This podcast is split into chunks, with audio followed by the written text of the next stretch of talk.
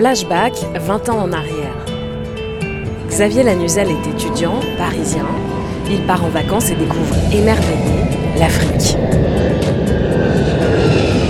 Je suis tombé dedans par hasard parce qu'en fait j'avais un ami pharmacien qui travaillait pour la Croix-Rouge française en République de Centrafrique, à Bangui. Et un été, euh, alors que j'étais étudiant, ne sachant pas vraiment quoi faire, je me suis dit, tiens, je vais partir le voir. Et donc c'était une expérience incroyable. Je crois que je suis tombé un petit peu amoureux du continent au moment que j'ai foulé les pieds euh, à la sortie de l'avion. Et, c'est commencé comme ça, dans un pays euh, pas simple, hein, avec un niveau de développement extrêmement bas. C'est des expériences marquantes. C'est un cocktail à la fois de rencontres avec des gens tout à fait attachants, des situations extrêmement éloignées de ce qu'on peut connaître en Europe les rapports humains sont extrêmement forts et donc ça rend la relation avec ce continent euh, assez privilégié. Aujourd'hui, Xavier Lanuzel a 42 ans. L'Afrique ne l'a pas quitté. Elle représente même 90% de son activité. Xavier Lanuzel est le directeur du CREDES. Le CREDES, c'est une filiale du groupe Ginger.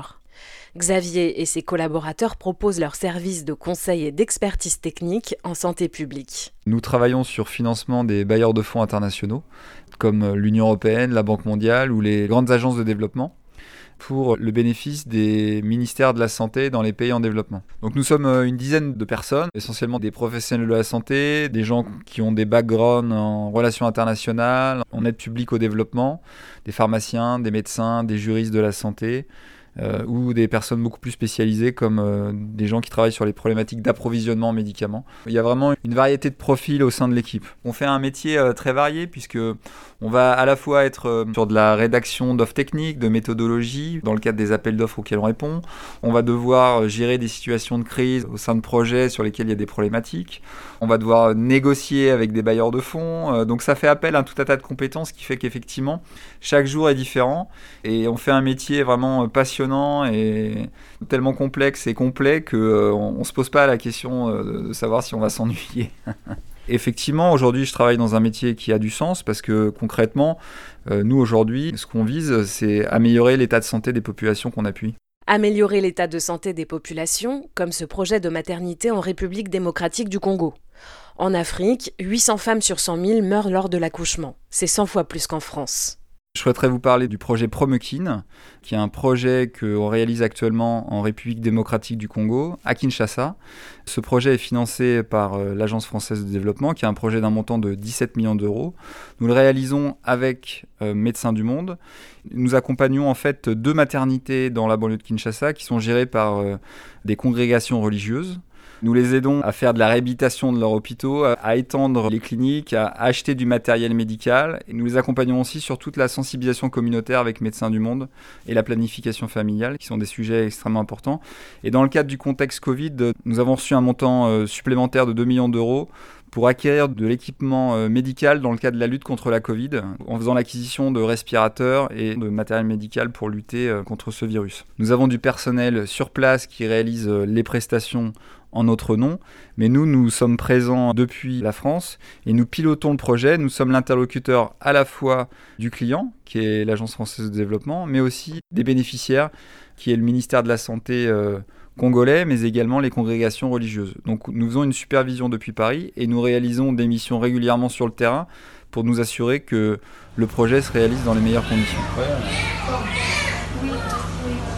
Le projet Promekin, c'est aussi un projet qui mobilise de nombreuses expertises pour répondre au mieux aux enjeux de la situation sur place. Dans le cas de Kinshasa, nous faisons appel par exemple à des architectes hospitaliers qui vont nous aider à dimensionner l'étendue des travaux qui vont être nécessaires, par exemple pour faire des travaux de réhabilitation ou d'extension de la maternité. Nous faisons aussi appel à des experts euh, en matériel médical pour euh, dimensionner les spécifications techniques des besoins euh, nécessaires en, termes de matériel. Le pays est dans un état de dénuement euh, assez important. Les problématiques santé maternelle infantile sont extrêmement importantes. Il y a des taux de mortalité extrêmement élevés.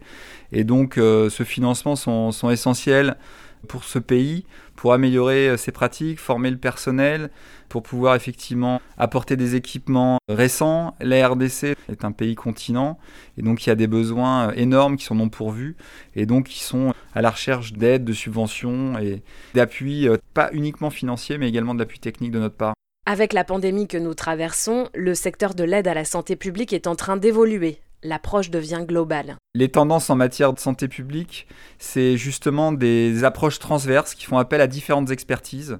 Et donc c'est notamment le cas avec l'approche One Health, donc euh, une santé. C'est un concept relativement nouveau qui a été euh, formulé par l'OMS et qui vise à regrouper à la fois les problématiques de santé humaine, santé environnementale et santé animale. Dans le cas de la Covid, on se rend compte qu'effectivement, c'est pas juste une problématique de santé humaine, c'est qu'à la base, ce virus vient de l'animal et qu'il y a des dimensions vétérinaires. Donc on se rend compte que tout est imbriqué. En même temps, ça fait appel à des expertises très variées, très différentes, et qui demandent à tout le monde de se parler et de mettre en commun ses connaissances afin d'avoir une approche euh, transverse et intégrante. Ça, c'était pas le cas avant. Non, c'est tout à fait nouveau. C'est un concept euh, novateur parce que effectivement les gens euh, ont tendance à travailler en silo, les médecins, les pharmaciens, les vétérinaires, les environnementalistes ou les ingénieurs même, parce qu'effectivement aujourd'hui le Credes c'est une société qui fait partie du groupe Ginger et qui a une branche à la fois construction et environnementale et dans la branche environnementale on sent qu'il y a des vraies synergies qui sont en train de se créer entre la santé et l'environnement. Et donc là, pour nous, c'est des perspectives extrêmement intéressantes de collaboration et sur lesquelles on est en train de se positionner. Et il y aura des opportunités qui vont se dessiner, notamment avec tout ce qui est au changement climatique et à l'arrivée de ces nouvelles pandémies. La transversalité, Xavier l'a lui-même suivi durant ses études. Il est pharmacien et diplômé en commerce de l'ESSEC. Son message aux plus jeunes Soyez dans l'air du temps, multipliez les casquettes. Le message que j'ai, c'est effectivement, il faut sortir des sentiers battus. C'est vrai qu'on est à la fac ou dans les écoles, les métiers qu'on nous propose sont parfois toujours un petit peu standardisés. Et je pense que c'est à chacun de construire son parcours. Il faut aller au-devant un petit peu de ce qu'on nous propose, aller rencontrer les, professionnels, faites des MOOC, faites des formations sur Internet, allez au-devant des parcours classiques. Je pense que chacun peut vraiment euh, construire un parcours professionnel atypique ou en tout cas qui répond à ses besoins, à ses aspirations. Même si euh, on démarre sa vie professionnelle dans un métier qu'on n'apprécie pas nécessairement, ces expériences sont quand même euh, riches et on peut capitaliser là-dessus pour aussi avoir l'opportunité de changer de secteur et, véritablement aller vers quelque chose qui nous plaît et, dans lequel on s'éclate. Il s'éclate et il se sent utile. Xavier travaille aussi en ce moment sur un projet de financement de la santé en Côte d'Ivoire ou encore sur le développement d'un réseau d'agences régionales de santé au Maroc. Xavier n'est pas au bout de ses projets. C'est Le Sens des idées, le podcast de l'ingénierie engagée. À bientôt pour une nouvelle rencontre avec des femmes et des hommes qui, chacun dans leur domaine, contribuent à changer le monde.